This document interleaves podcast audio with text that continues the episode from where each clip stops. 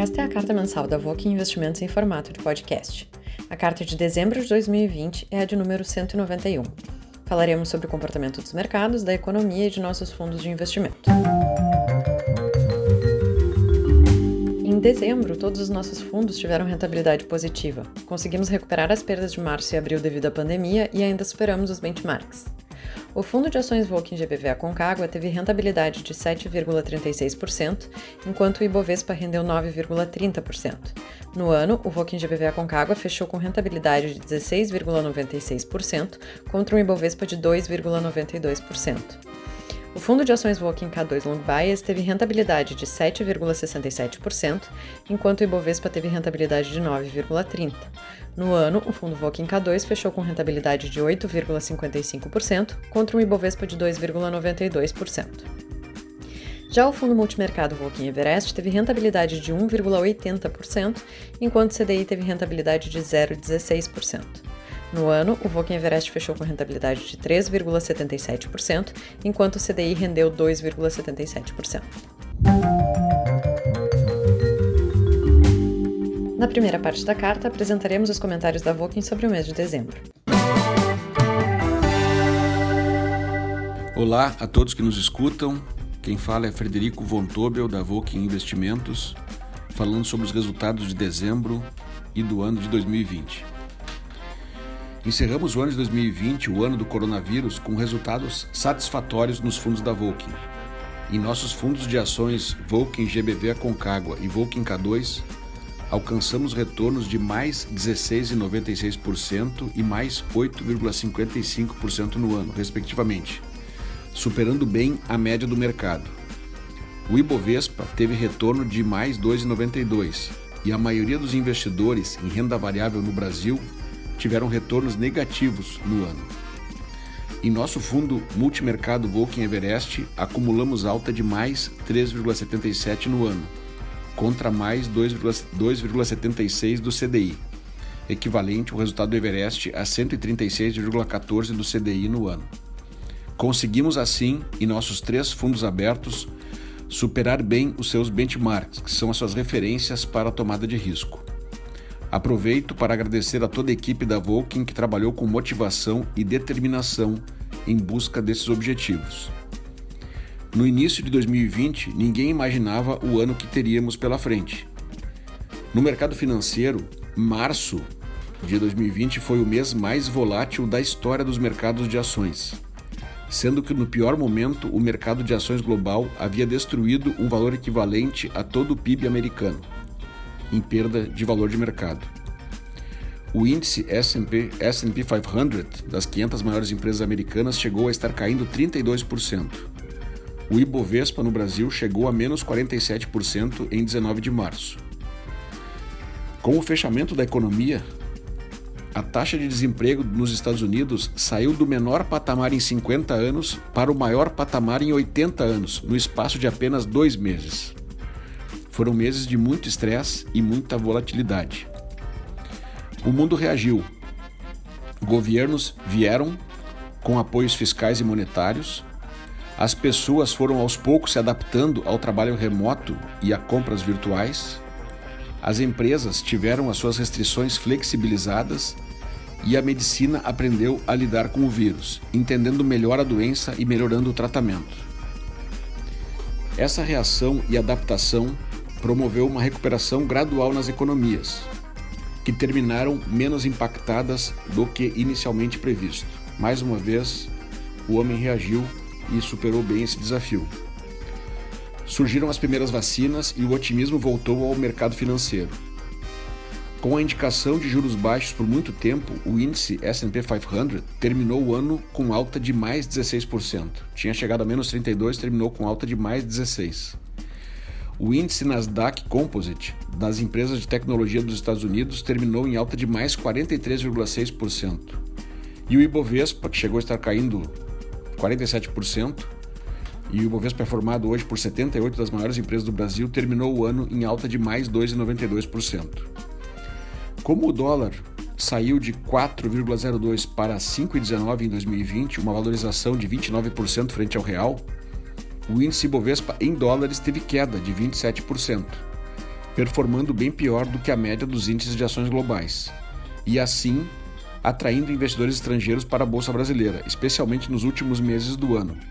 Em novembro foram 33 bilhões e em dezembro foram 19 bilhões de fluxo estrangeiro positivo para a Bovespa.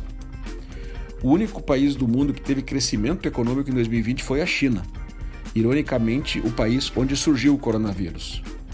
Até hoje não entendemos como a China conseguiu lidar tão bem com o vírus, limitando tão bem o seu contágio e com a mortalidade per capita tão menor do que todos os outros países do mundo. Essa é uma dúvida que vai ficar para a história. O imperador Marco Aurélio, o último dos cinco bons e pacíficos imperadores de Roma, que foi imperador entre os anos 161 e 180 d.C., em suas anotações pessoais escreveu que a primeira regra é manter o espírito tranquilo. A segunda é enfrentar as coisas de frente e tomá-las pelo que realmente são. Nós conseguimos, em 2020, manter a tranquilidade, graças à confiança que temos em nossos processos de análise e decisões colegiadas e em nossa equipe da Volking. Enfrentamos a volatilidade agindo, ajustando as velas na tempestade e não apenas olhando o que estava acontecendo.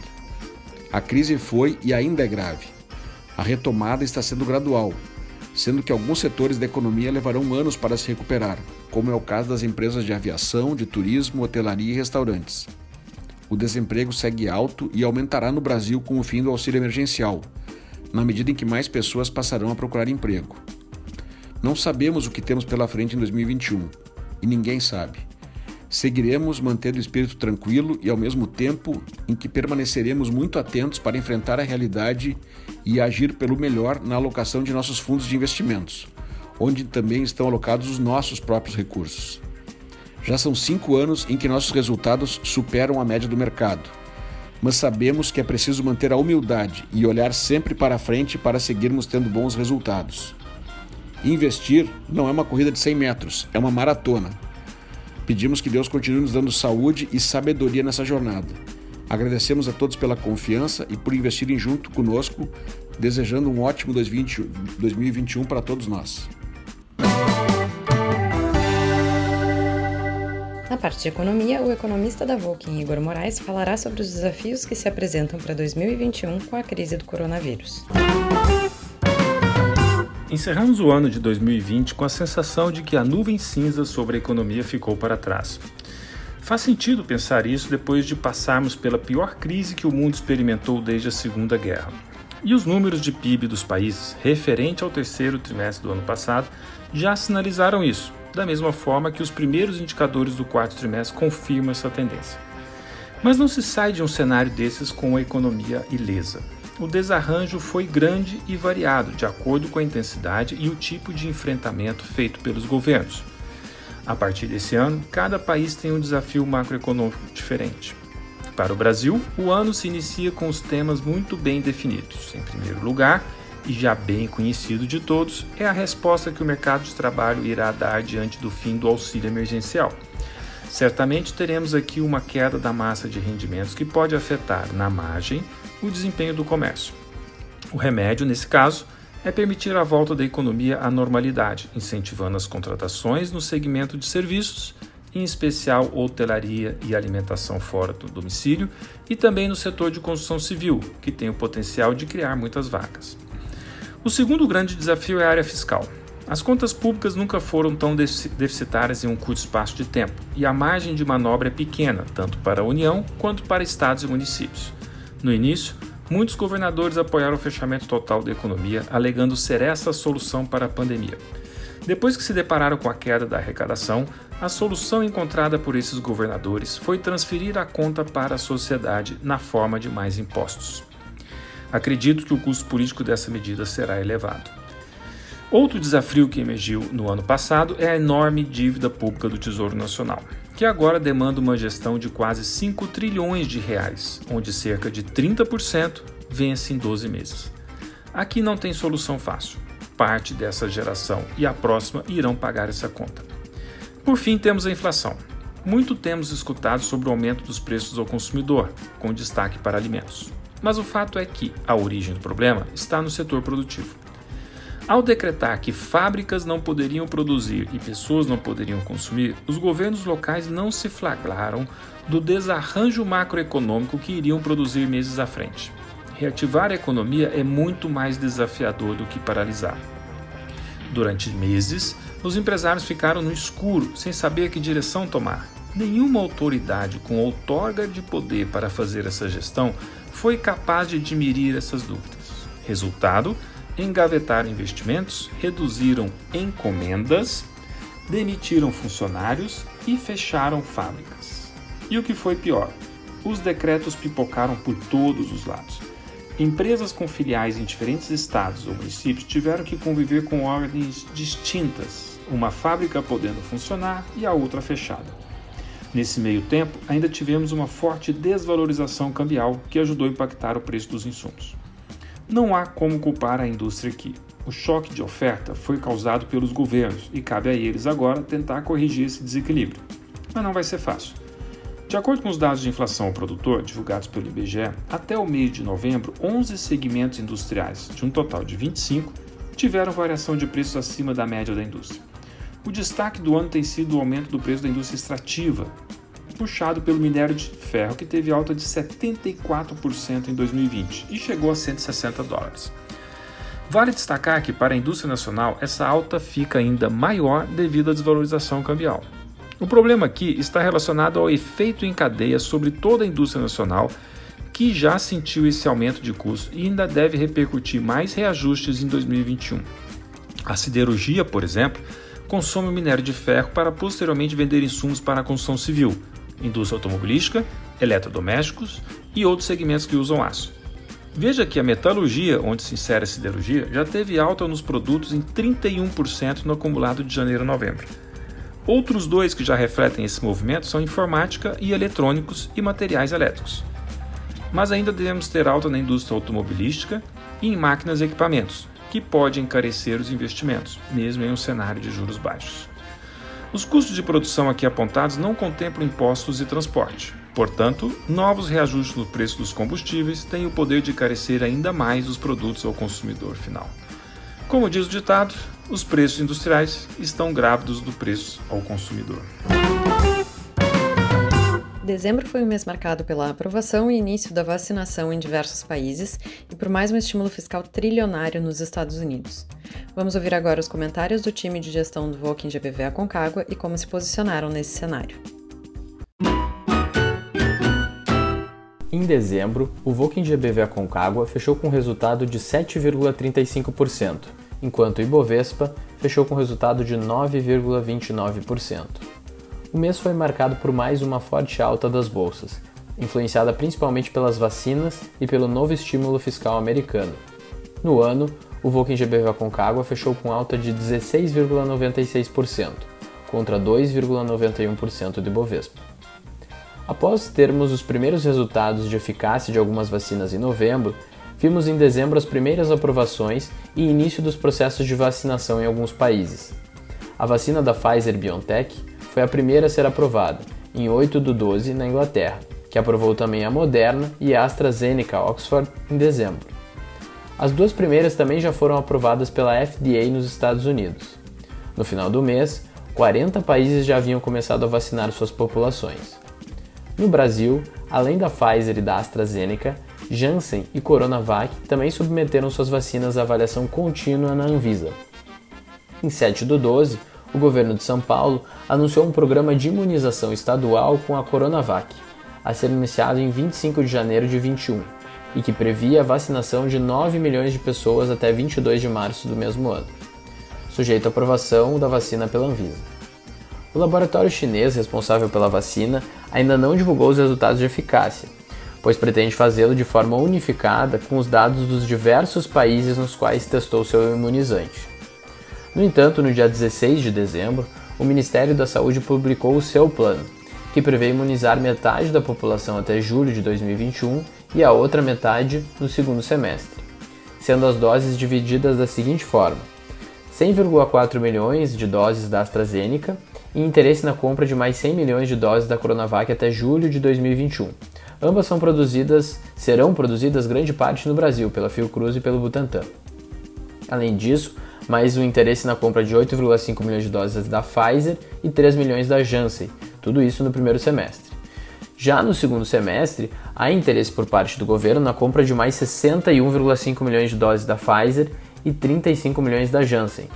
Lembrando que com a Janssen é necessário apenas uma dose para imunizar as pessoas, diferente das outras vacinas. Além disso, mais 42,5 milhões de doses através da COVAX Facility, sem data específica para entrega. A COVAX Facility é organizada pela OMS. Acreditamos que o plano tem boas chances de funcionar e com isso, a pandemia deve terminar entre o final do terceiro trimestre e o início do quarto trimestre de 2021. No mundo desenvolvido deve acontecer o mesmo. É possível, porém, que no início do segundo semestre o número de casos já tenha caído o suficiente para voltarmos a uma relativa normalidade. No final de dezembro, Trump aprovou o pacote de alívio ao financiamento governamental de 2,3 trilhões de dólares, tão debatido pelo Congresso americano nos últimos meses, sendo que 900 bilhões se referem a medidas relacionadas à pandemia, como cheques que serão direcionados diretamente às famílias. Porém, depois de dizer que não aprovaria o pacote e aprová-lo na última hora, o presidente americano propôs que o valor do cheque aumentasse de 600 dólares para 2 mil dólares por família, o que pode aumentar o estímulo em 500 bilhões de dólares. O Congresso ainda irá votar essa medida, mas a expectativa que o mercado tinha quanto à aprovação do pacote ao longo do mês e a possibilidade de mais estímulos no final animaram as bolsas globais durante todo esse período. O resultado da entrada de recursos estrangeiros que já vinha forte nos últimos dois meses e continuou em dezembro, aliado ao enfraquecimento global do dólar e retomada forte da economia chinesa, levou a uma alta das empresas ligadas a commodities, como Vale e Petro. A primeira é uma posição que carregamos ao longo do ano de 2020 e aumentamos a partir da forte queda das bolsas em março, sendo contribuidora importante para o resultado do fundo no ano. Hoje, mantemos parte das posições em ações da Vale e parte em ações da Bradespar. Atualmente, a Bradespar negocia com desconto de 23% em relação à participação da companhia na Vale, que é de 5,91%. Há ainda alguns ajustes de valor insignificante, como o ativo judicial que tem com a Litel, que é outro sócio da Vale, a ineficiência fiscal da estrutura de holding sobre os proventos da Vale, as despesas operacionais e o caixa líquido da holding. Historicamente, tal desconto foi de 10% em 2010, 40% em 2016 e vem caindo desde então. Recentemente, em novembro de 2020, encerrou-se o acordo de acionistas da Vale, do qual a Bradespar participava, facilitando uma eventual extinção da Bradespar e distribuição das ações da Vale para os acionistas da Bradespar. Isso é algo que pode destravar valor, em nossa opinião. No Brasil, as votações importantes estão em compasso de espera das eleições para a presidência da Câmara e do Senado, agora sem possibilidade de reeleição, definida pelo STF. A PEC emergencial e o orçamento de 2021 ficaram para janeiro, e a reforma tributária, entre outras importantes, devem ficar para depois da nova eleição, que deve ter foco na disputa da Câmara entre Baleia Rossi e Arthur Lira, candidatos do Rodrigo Maia e do governo, respectivamente. Apesar do ânimo com as vacinas, em dezembro o número de casos nos países do hemisfério norte bateu recorde novamente, com uma nova variante do coronavírus descoberta na Inglaterra e que parece ser mais facilmente transmissível. Isso levou a uma série de novas restrições à mobilidade e à atividade econômica. Por isso, será importante monitorar nos próximos meses o que avançará mais rápido, a vacinação ou os novos casos. Isso terá grande influência sobre a retomada econômica, na medida que estamos tratando de novas restrições, mesmo que mais brandas que as do ano anterior, em meio a uma economia mais fragilizada no mundo todo e com mais riscos fiscais no mundo em desenvolvimento, que, como viemos alertando, é o caso do Brasil. Apresentaremos agora os fatos relevantes das principais empresas da carteira do fundo Voking K2 Long Bias.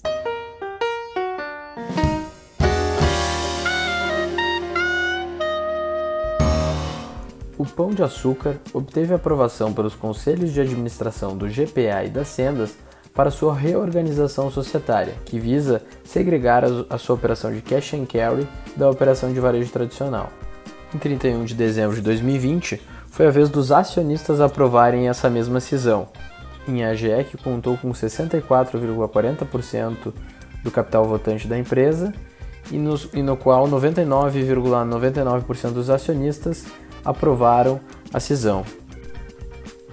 A Vale prorrogou antecipadamente suas concessões ferroviárias na Estrada de Ferro Carajás e Estrada de Ferro Vitória Minas, conjuntamente e por 30 anos, a partir do vencimento dos contratos vigentes em 2027. Em contrapartida, a companhia assumirá compromissos totais estimados de 5,1 bilhão de dólares a serem executados até 2057. Este movimento retira incerteza sobre parte relevante da cadeia logística integrada da empresa. A Vale também atualizou suas estimativas para os próximos anos. A produção de minério de ferro entre 315 e 335 milhões de toneladas em 2021, 5,8 bilhões de capex em 2021 e 5,5 bilhões de dólares para os próximos anos. O Banrisul deliberou sobre o pagamento de juros sobre capital próprio no valor de 94 milhões de reais, representando um dividend yield médio de 1,6%. A Celesc emitiu 37 milhões em debêntures à taxa de PCA mais 4,3% ao ano, com prazo de vencimento de 10 anos, direcionando os recursos para o projeto da pequena central hidrelétrica de Celso Ramos. No terceiro trimestre de 2020, a dívida líquida da companhia era de 686 milhões de reais, equivalente a 0,8 vezes o EBITDA. Além disso, a companhia aprovou seu orçamento de capex para o exercício de 2021, no valor de 722 milhões de reais, sendo 210 milhões financiados por recursos de terceiros, 447 milhões por recursos próprios e 65 milhões através de participação financeira do consumidor. A Sanepar comunicou que a AGEPAR definiu seu processo de abertura de consulta pública referente à segunda revisão tarifária periódica, cujos resultados preliminares apontam para uma tarifa no próximo ciclo de R$ 5,30 por metro cúbico, representando uma redução de 2,58% em relação à tarifa que vigorará a partir de 5 de 2 de 2021. A aplicação do índice de reajuste tarifário de 5,11% é abaixo do que havia sido divulgado pela própria GEPAR em agosto, no valor de 9,62%. A autarquia definiu que eventuais perdas de receita decorrentes da não aplicação do índice integral serão objeto de análise no processo da RTP, previsto para iniciar em 2021. A SER realizou uma série de aquisições em dezembro. A Unifasb dona do Centro Universitário São Francisco de Barreiras, foi adquirida por 210 milhões de reais, sendo 130 milhões à vista e 80 milhões em cinco parcelas anuais. A empresa detém 1,6 mil alunos e 42 milhões de receita estimada para 2020. A SER também adquiriu a Unesc, dona de quatro faculdades em Rondônia, que tem receita líquida estimada de 42 milhões em 2020 e 2,9 mil alunos. O preço pago foi de 120 milhões de reais e até 55 milhões de earnout, sendo 70 milhões à vista e 50 milhões em quatro parcelas anuais.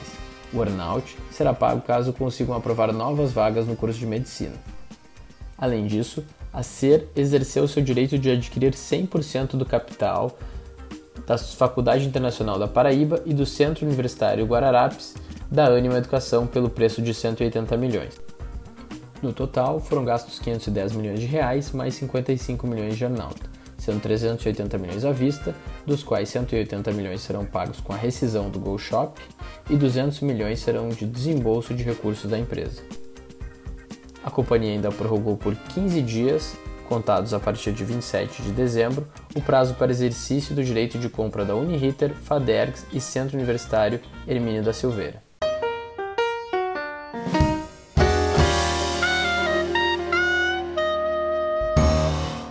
última parte de nossa carta, apresentaremos os comentários do Comitê de Gestão de Multimercados sobre o mercado e os fundos investidos pelo Voking Everest. Retomando ao texto da carta de dezembro de 2019, o encerramento daquele ano foi marcado por uma onda global de otimismo em função de bons sinais nos níveis de atividade e perspectiva de continuidade de juros baixos por um longo período de tempo. O Brasil também estava inserido no ambiente favorável, apresentando um crescimento cada vez mais consistente, desemprego com queda gradual e inflação controlada. Passados exatos 12 meses daquele momento, pode-se usar a mesma descrição para o cenário atual. O ano se encerra com uma onda otimista em função da expectativa de retomada do crescimento global, refletido inclusive em diversos índices acionários próximos das máximas históricas, inclusive no Brasil. Esse comparativo simplista acaba ignorando a situação vivida durante este ano, não só como alocadores de recurso, mas como sociedade organizada. Iniciamos 2020 com notícias ainda desencontradas sobre uma nova doença em uma província chinesa, que, em pouco mais de três meses, desencadeou uma das quedas mais acentuadas na história das bolsas de valores, assim como um temor generalizado não só com relação à gravidade da doença, mas pelas inestimáveis perdas trazidas pela interrupção simultânea na atividade econômica de diversos países. Esses temores levaram, levaram diversos países a atuar de forma sem precedentes para evitar o colapso, injetando volumes massivos de recursos como forma de amenizar o impacto da parada na atividade.